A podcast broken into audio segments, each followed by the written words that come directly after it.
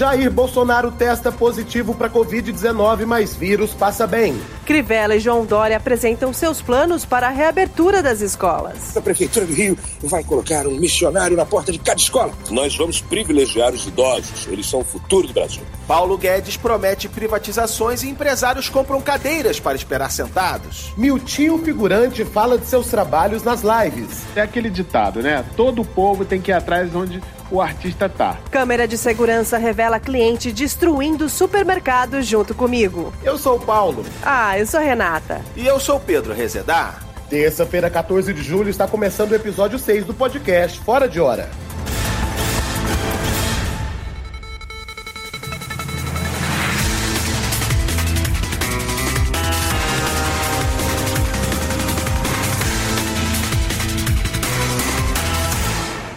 E o podcast Fora de Hora está começando. E outra coisa que também está começando fora de hora é a volta às aulas. O prefeito do Rio, Marcelo Crivella, e o governador de São Paulo, João Dória, anunciaram o retorno das atividades escolares nas capitais dos dois estados porque não há nada tão ruim que um ano eleitoral não possa piorar, né, pessoal? Eu acho que eles chutaram o balde. Sabe quando você entra no vermelho? Aí no primeiro momento você desespera. Ai, meu Deus, meu nome tá sujo. Aí depois fala, é isso mesmo. Aí sai gastando. Já passou o susto. Para explicar para a população o que deveria ser explicado para o Conselho Tutelar, nós reunimos aqui por videoconferência o governador de São Paulo, João Dória, e o prefeito do Rio, Marcelo Crivella. Bom dia. Bom dia, Renata. Boa noite, Crivella a todos do programa, à plataforma Globoplay, ao podcast. Olá, pessoal, boa noite para todas as famílias com o papai, a mamãe e o filhinho. Agora, família com dois papais aqui não! Tá bom, tá bom, o prefeito, tá bom, eu vou fingir que eu nem ouvi isso. Vamos ao que interessa. As crianças vão voltar para as aulas, voltar a lamber os coleguinhas, suar um em cima do outro no recreio, pode acabar levando vírus para dentro de casa. Isso não é perigoso? Olha, meu caro Paulo, todos sabem que eu estou aqui para cuidar das pessoas. E eu jamais permitiria que as crianças do Rio voltassem às aulas sem proteção. Proteção espiritual. Por isso, a Prefeitura do Rio vai colocar um missionário na porta de cada escola. Nos nossos colégios, o vírus não está convidado. Show pra lá! Olha, Paulo, apesar das boas intenções, a gente percebe com esse modelo do prefeito Crivella, ele flerta com a Idade Média. Aqui em São Paulo, nós flertamos com o século 22. Nós vamos privilegiar os idosos, eles são o futuro do Brasil. Meu governo criou um programa especial em parceria com uma startup norueguesa, é o Entrepreneur da Melhor Idade. Quem tem criança que estuda de manhã, mandará seus idosos para a casa das crianças que estudam à tarde e vice-versa. Nós faremos um rodízio de idosos pelas famílias. Mas uma questão aqui, como é que está essa negociação com os professores? É... Porque parece que eles não aprovam esse time de você, não. Estão falando até em greve. Excelente ponto, Rezedá. Greve é coisa daqueles vagabundos, improdutivos. Aqui não tem isso. Aqui tem gestão. Por isso, vamos incentivar os professores a transformarem seus sindicatos em quiosques de bubble shake e investir os lucros do empreendimento em um fundo multimercado. Olha, o que o João Dória está falando é muito bonito, mas não chega à alma da população. Já eu sou bispo e todo bispo também é um professor, um professor da fé. Por isso, a Prefeitura do Rio está disposta a negociar tudo com a categoria, menos o que for pecado. E preguiça é um pecado capital. Bom, para terminar, vocês já anunciaram o dia da volta às aulas? Teve isso? No Rio, nós estamos negociando com a Câmara dos Vereadores para abrir em três semanas, a tempo da Fogueira Santa de Israel, que é em agosto. Nós abriríamos só em setembro, mas diante do que meu amigo Crivella disse, eu vou anunciar que abriremos em duas semanas, porque eu sou gestor e eu estou sempre acelerando. Olha só que coisa curiosa. Eu acabei de receber uma mensagem divina me dizendo para abrir já na próxima segunda. Eu já estou abrindo as escolas nesse exato momento, então. Calma, Dória. Já postamos no TikTok do governo estadual. Muito Paulo bem. sempre sai na frente. Só um minuto. Obrigada, obrigada, gente. Nada como uma boa e velha competição masculina para vacalhar ainda mais do que já estava ruim. ai, ai, ai. E o Brasil conheceu o seu novo ministro da Educação. Ele se chama Pastor Milton Ribeiro. E já é a terceira substituição nessa pasta, né? E a décima terceira mudança no primeiro escalão do governo. Nossa Senhora. É, e do jeito que a coisa anda, até o final do ano já vai dar para fazer um campeonato de futebol só com os ministros exonerados. E perder para a Alemanha. Pois é, mas tem um brasileiro com espírito empreendedor que enxergou uma oportunidade de mercado nessa troca-troca de ministros. A reportagem é de Breno Sanches. Em vez de ministros, bonecos infláveis. Essa foi a grande ideia do empreendedor Elias Lousada, que encontrou o perfil de ministro que melhor se adequa ao gosto do presidente: o ministro vegetativo. É perfeito para qualquer governo que quer uma equipe assim mais sintonizada, com um discurso mais coeso. Você vê, esse modelo se adapta facilmente a qualquer linha ideológica, não discorda, não queima a língua, e ele tem aqui essa boquinha desenhada que está sempre risonha, ou seja, ele é muito simpático. A mudança deu tão certo que o presidente já cogita no ano que vem substituir toda a sua equipe por ministros infláveis estilo João Bobo. Esse aqui é bom que eu posso focar de vez em quando para extravasar isso aí.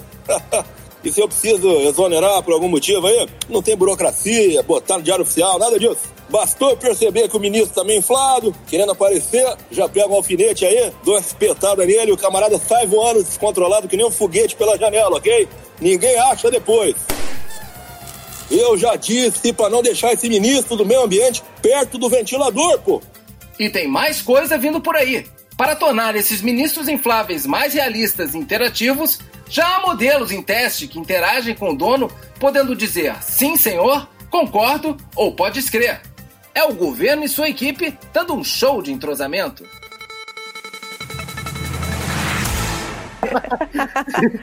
Está rindo de uma coisa aqui, mas a gente não vai contar. E após quatro meses com as portas fechadas, várias cidades já autorizaram a reabertura das academias, apesar do número de casos de Covid-19 não ter diminuído, né? E tem dado até fila na porta. Realmente sempre foi balada a academia, né? É como o estudante que está em casa, podendo ficar deitado no sofá o dia todo, resolve voltar para a escola para ter aula de matemática. Eu sempre desconfiei que tinha uma pulsão de moche em cada quilo no supino. Eu só não sabia que essa pulsão era tão urgente assim. É, parece que essa galera vai pra academia só pra gastar, né? Gastar o corpo. É. Tipo, quantas vezes um corpo humano consegue levantar um peso antes de desmontar? 200 mil? 2 milhões? Vamos ver. Quem sabe? Não sabe. Mas esse limite existe e eles ficam acelerando. É por coisas desse tipo que eu prefiro ficar em casa de bobó, relaxado com a minha sunga, entendeu? Bom, eu tô ótimo sem voltar pra academia, porque minha bateria já veio arriada de fábrica. Agora, para aqueles que gostam de se exercitar, mas tenha consciência de que não é hora de ir pra rua, nós chamamos a crossfiteira Andresa Machado, que vai dar dicas de exercícios assim mais simples, que podem ser feitos em casa. É, tudo bom, Andressa? E aí, beleza? Você vai dar dica de exercícios, né, de crossfit para fazer em casa. Mas assim, qualquer pessoa pode praticar crossfit, mesmo quem nunca fez? Olha, Renata, qualquer pessoa pode, tá? Assim, a única coisa que precisa para fazer crossfit é vergonha na cara, entendeu? Porque o crossfit é todo baseado em movimentos naturais da criança, rastejar, saltar, empurrar pneu, se jogar do armário, essa coisa Deus, mas, da criançada. mas não é mesmo. muito perigoso, não, Andresa? É, Ana Paulo, no pain, no gain, porque nada vem de graça. Para você ter esse tônus aqui que eu tenho, essa carcaça trabalhada, você tem que se expor, entendeu? Tem um hematoma? Tem. Tem um dente que quebra? Faz parte. E, e qual que é a série de exercícios que você indica para as pessoas poderem praticar em casa? Bom, primeiro tem que ter um espaço na sala. Então aqui, ó, vamos arrastar a mobília. Aproveita aqui, ó, já levanta a quina do sofá, tá? Vamos começar a aquecer. Levantei a um, dois, três. Pegou a abajur aqui, ó, dois, três. Ó, tá, da- tá dando pra ver? Tá, eu- tô vendo, mas o, o- o pessoal de casa não tá vendo. É podcast. Mas basicamente é levantar e abaixar coisa, né? Agora sim, é, é, você não tem. Pra quem não tem tanta mobília, o Andresa, o que, que você recomenda? Então, Paulo, eu costumo começar com uma série leve que eu chamo de Panturrilhas em Fúria. É por isso esse tanto de coisa amarrado na sua perna, Andresa? É isso aí, ó. 5 quilos de feijão em cada canela, 20 voltas de fita isolante pra ficar firme. É, não seria bom dar uma afrouxada aí, que seu pé tá com outra cor. É, tem um pé roxo aí. Não, não, tranquilo. Essa sensação de dormência é o que vai fazer você vencer a série. Agora, segurou o abdômen, levantou o tornozelo, a batata vai queimar, irmão. Deixa queimar, deixa queimar. Vamos trazer o pé direito aqui, ó, até o queixo. Isso, sem medo, sem medo. Bora, bora. Eu não sei se a pessoa de casa conseguiria Aqui, fazer ó. isso então. Dois, três. Vai! Agora a perna esquerda, faz hélice, faz hélice, faz hélice. Deixa queimar, eu quero ver essa hélice, pô. Eu acho que a gente Deixa eu perdeu ver. ela já. Pô. É uma série desligar, bem bacana aí, pra quem quiser manter a forma nessa quarentena, né? Quem sabe tentar uma vaga na equipe do Cirque du Soleil. Bom fazer essas aulas. E chegou a hora do momento mais aguardado da semana. A hora que passa o caminhão do ovo. Gente, eu amo o carro do ovo. 30 ovos por 10 reais. Gente, vocês têm noção do quanto isso é barato? Não, Paulo, são as notícias tristes da semana. Ah. Enem é adiado para janeiro e Enem se torna o primeiro atrasado do Enem. STJ concede prisão domiciliar para Fabrício Queiroz e ele volta para Atibaia, onde já cumpria prisão domiciliar. Damares aposta em política de abstinência sexual em meio à pandemia e coronavírus reclama. Ei, esse projeto é meu. Disney reabre em meio ao avanço da pandemia na Flórida e patetas lotam parques. México fecha a fronteira com os Estados Unidos e justifica. Desde 1492, trazendo doença, comida ruim e teatro musical. Investidores estrangeiros exigem que Brasil reduza desmatamento e Bolsonaro reage dizendo que é só uma queimadinha. Facebook e Instagram desativam contas fakes ligadas ao gabinete da presidência e Carluxo finalmente volta para o Rio para trabalhar. Está cancelado o manifesto que buscava cancelar cancelamentos porque a escritora queria cancelar mulheres trans. O Ricardo enriqueceu, mas parece que legalmente sonegando 400 milhões em impostos. Parques de São Paulo reabrem e paulistano agora pode se contaminar tranquilamente em meio à natureza. Suprema Corte Americana libera imposto de renda de Trump e mundo descobre com quantos galões de Fanta se faz um bronzeamento artificial. São Paulo estuda criar o quarto ano do ensino médio e alunos finalmente ficarão tão velhos quanto os atores de Malhação. E essas foram as notícias tristes da semana. Eu ainda prefiro o caminhão do ovo. Um dos setores mais atingidos pela pandemia foi, sem dúvida, o da cultura. Né? A crise atingiu diretamente atores, diretores, roteiristas e produtores, mas nenhuma outra categoria sentiu tanto quanto a dos figurantes. É, mas a gente sabe que artista se reinventa, né? Justamente por isso nós estamos recebendo aqui um velho conhecido nosso, representante da classe, Miltinho Figurante. Bem-vindo. Oi, Miltinho. Fala aí, Paulo, Renata, seu safado, maior saudade de vocês. Bom, na humildade sempre, né? Nunca deixando a profissão subir a cabeça. É uma satisfação estar aqui ofuscando vocês. E, Miltinho, da onde veio essa ideia super original de fazer lives durante a quarentena? Olha, Renata, é aquele ditado, né? Todo povo tem que ir atrás onde o artista tá. Então, pensando nas pessoas que ficam aí na minha cola todo dia, né? Eu tive aí essa ideia inédita, né? Pioneira de performar em live de artistas, né? Eu tenho feito muito show. Mas como assim? O que, que, que um figurante faz numa live dessas assim? Vou te explicar. Seguinte, você sabe quando o Zeca Pagodinho, sei lá, o Erley Safadão, eles pedem pra você fazer uma doação? Aí ele aponta ali pro QR Code da tela, ali do, do cantinho. Não aponta? Uhum. Sim. Eu sou o QR Code. Oi? Só de maquiagem ali são pelo menos 3 horas, 3, 4 horas, né? Pra ficar com aquela aparência pontilhada de preto e branco. Depois são mais 4 horas de live, né? Então aí. Mas o, o- só, só porque às vezes eu não entendo. O QR Code não é aquele quadradinho todo com, com traço preto? Uma, uma, uma cartela não poderia fazer isso? Um desenho? Uma cartela podia mais esse sentimento, Paulo. E a interpretação? Qual a motivação daquele QR Code? Ele não é um QR Code qualquer. Ele, ele tem um destino. Se eu mexo um pouquinho o corpo para um lado, a pessoa que quer fazer uma doação, ela pode ser direcionada para uma, uma página de sex shop. Ou se eu fizer um outro movimento, sei lá, vai cair num negócio de assinatura da revista Seleções, entendeu? É uma roleta russa aquela Ah, ali. legal, legal, Miltinho. Parabéns por esse trabalho aí. Quem poderia imaginar, né? Um QR Code ter tanta profundidade. Bom, Bom, É. eu quero dizer aham. para o pessoal continuar prestigiando nosso trabalho, fazendo a doação no QR Code e quando for tirar uma foto né, de uma live, sei lá, postar um print, me marca lá no arroba Miltinho Globo de Ouro Figurante Underline 2012. Obrigado, gente. Obrigado você, Miltinho. Até a próxima. Valeu. Obrigado, eu. Obrigado. Obrigado. Tchau, obrigado. Já falei obrigado. Tchau, tchau, Obrigado Miltinho. também. Obrigado. Quatro. Obrigado. Tchau. Obrigado, seis. Desliga, desliga ele. Obrigado. E logo no primeiro final de semana de reabertura dos bares, o carioca mostrou que estava com saudade de velhos hábitos. Os velhos hábitos de beber com amigos de forma alegre e despreocupada? Não, senhor. O velho hábito de desrespeitar regras e ainda dar carteiradas do tipo cidadão não, engenheiro, civil, formado, melhor do que você, Pois é, a reportagem do Fantástico que mostra um casal desferindo essa frase para um fiscal da prefeitura viralizou na internet e a ressaca da bebedeira sem máscara veio acompanhada de uma demissão da empresa onde a moça trabalhava. Será que eu gargalhei? Eu gargalhei muito, eu ri para trás, mas o que eu não entendo é a lógica do argumento desse povo. Cidadão não, engenheiro civil melhor do que você. O que, que significa isso? os engenheiros civis não são cidadãos? O marido dela é melhor que o fiscal? É melhor em quê? É melhor engenheiro civil, que é a profissão dele? Ele faz um prédio mais bonito? Ele usa cimento perfumado? Que lógica é essa? Carteirada do brasileiro, isso é normal. Eu sempre falo em qualquer situação. Você sabe com quem você está falando? E quando o cara pergunta, quem? Eu falo, você está falando com 500 reais.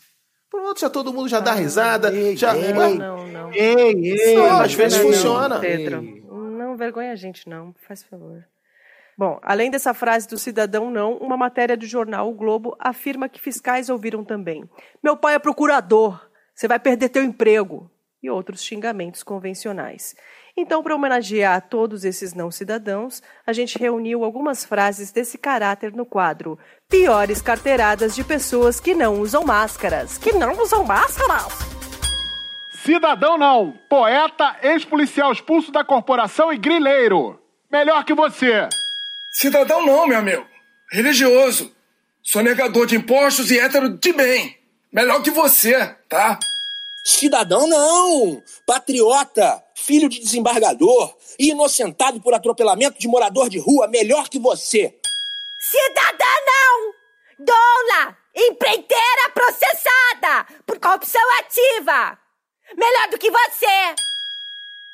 E esse foi o quadro Piores Carteiradas de Pessoas que não usam máscaras. Que não usam máscaras? É, gente, já falei.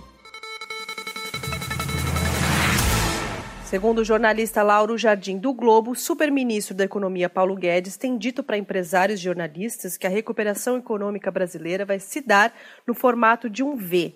Vai cair no fundo do poço e depois vai subir na mesma velocidade. Aí eu pergunto, vocês acreditam nisso? Eu acho que a gente vai cair achando que é um V e quando chegar lá no fundo vai ver que é um Y.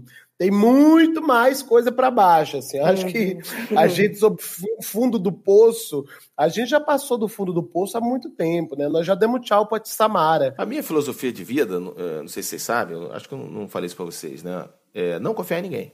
Então, eu não me abalei com essa informação do Guedes aí. Eu vou esperar para ver. É, mas o problema do Paulo Guedes é exatamente esse, né? Até quando esperar? Ele já prometeu, gente, zerar o déficit em um ano, né? Arrecadar um trilhão com privatizações, que a economia ia, uhum. uhul, decolar. E faz mais ou menos, sei lá, 10 meses que ele prometeu a reforma tributária para a semana que vem. Isso me irrita, esse negócio de ficar prometendo quando sabe que não vai cumprir. Parece meu avô Arimateia, que quando tu pediu uma coisa mais cara para ele, ele respondia assim, para o ano. E o ano ia passando e nada. É, era tipo um não, só que parcelado em 12 vezes. Ninguém aguenta.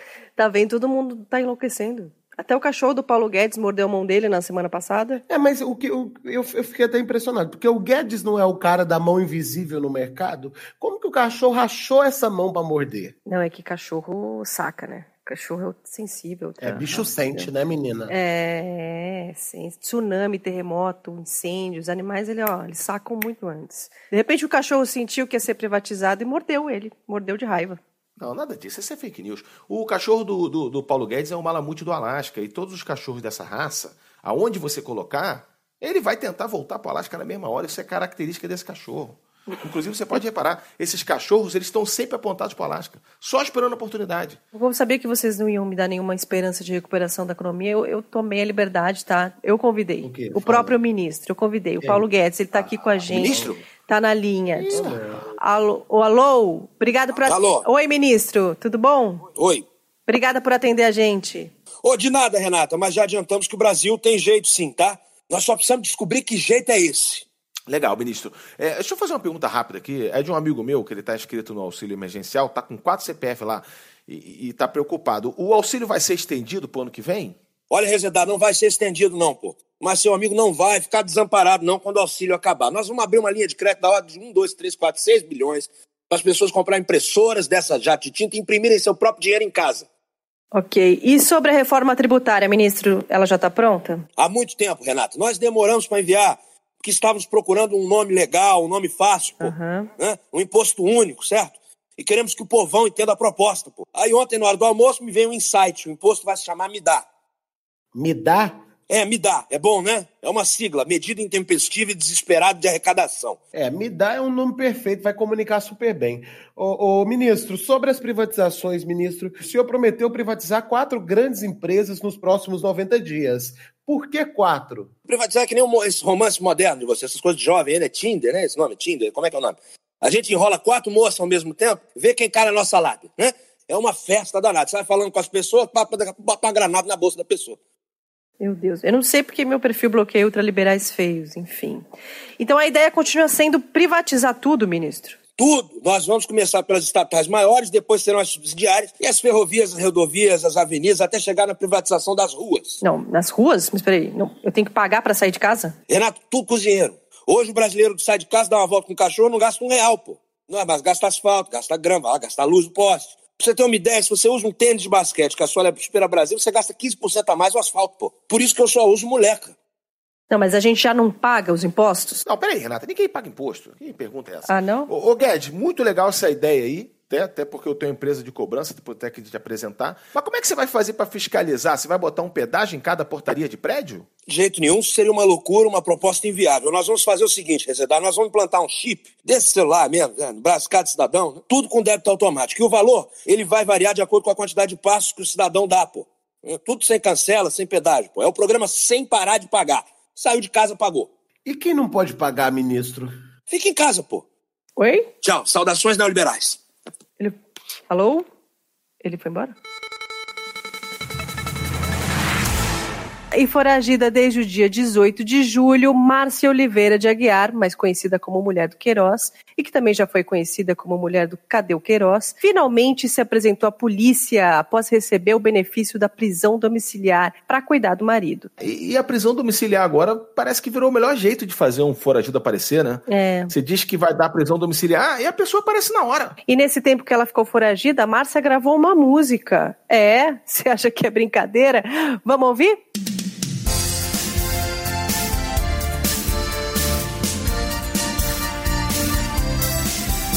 Nosso amor era perfeito. Lembro da gente tão feliz rachando a conta. Mas seu chefe foi eleito. E de repente nosso sonho se desmonta. O Coab destruiu a nossa vida. Eu estava foragida,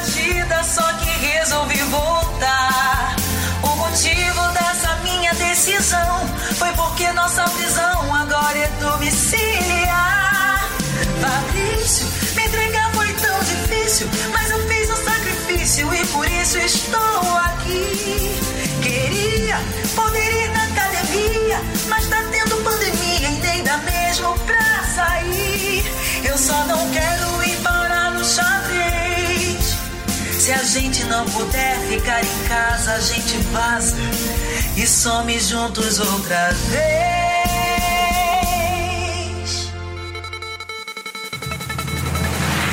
E este foi mais um episódio do podcast Fora de Hora. Toda terça-feira, uma nova edição fica disponível no Spotify, Deezer, Apple Podcast, Google Podcast e Castbox. E você encontra mais conteúdos também no site gshow.com barra Fora de Hora. E também nas nossas redes sociais, arroba Fora de Hora no Twitter e Fora de Hora Globo no Facebook. E você também pode interagir com a gente na hashtag podcast Fora de Hora e hashtag Fora de Hora. É, olha o cãozinho que eu adotei. Não, meu Deus, ele é Não pequeno. é muito bonito. Olha sua Ele cara, vive- Paulo. Paulo, um filhote desse cachorro aí deve valer um dinheiro, cara. Meu Deus. Eu tenho um contato de um canil, vamos fazer um negócio. Não, ninguém quer isso aí não, Pedro. Eu quero sim esse contato seu, mas é pra passar pra Luísa Mel. Vem cá, teu amigo que faz rinha não tinha sido preso? Não, esse, esse ainda não.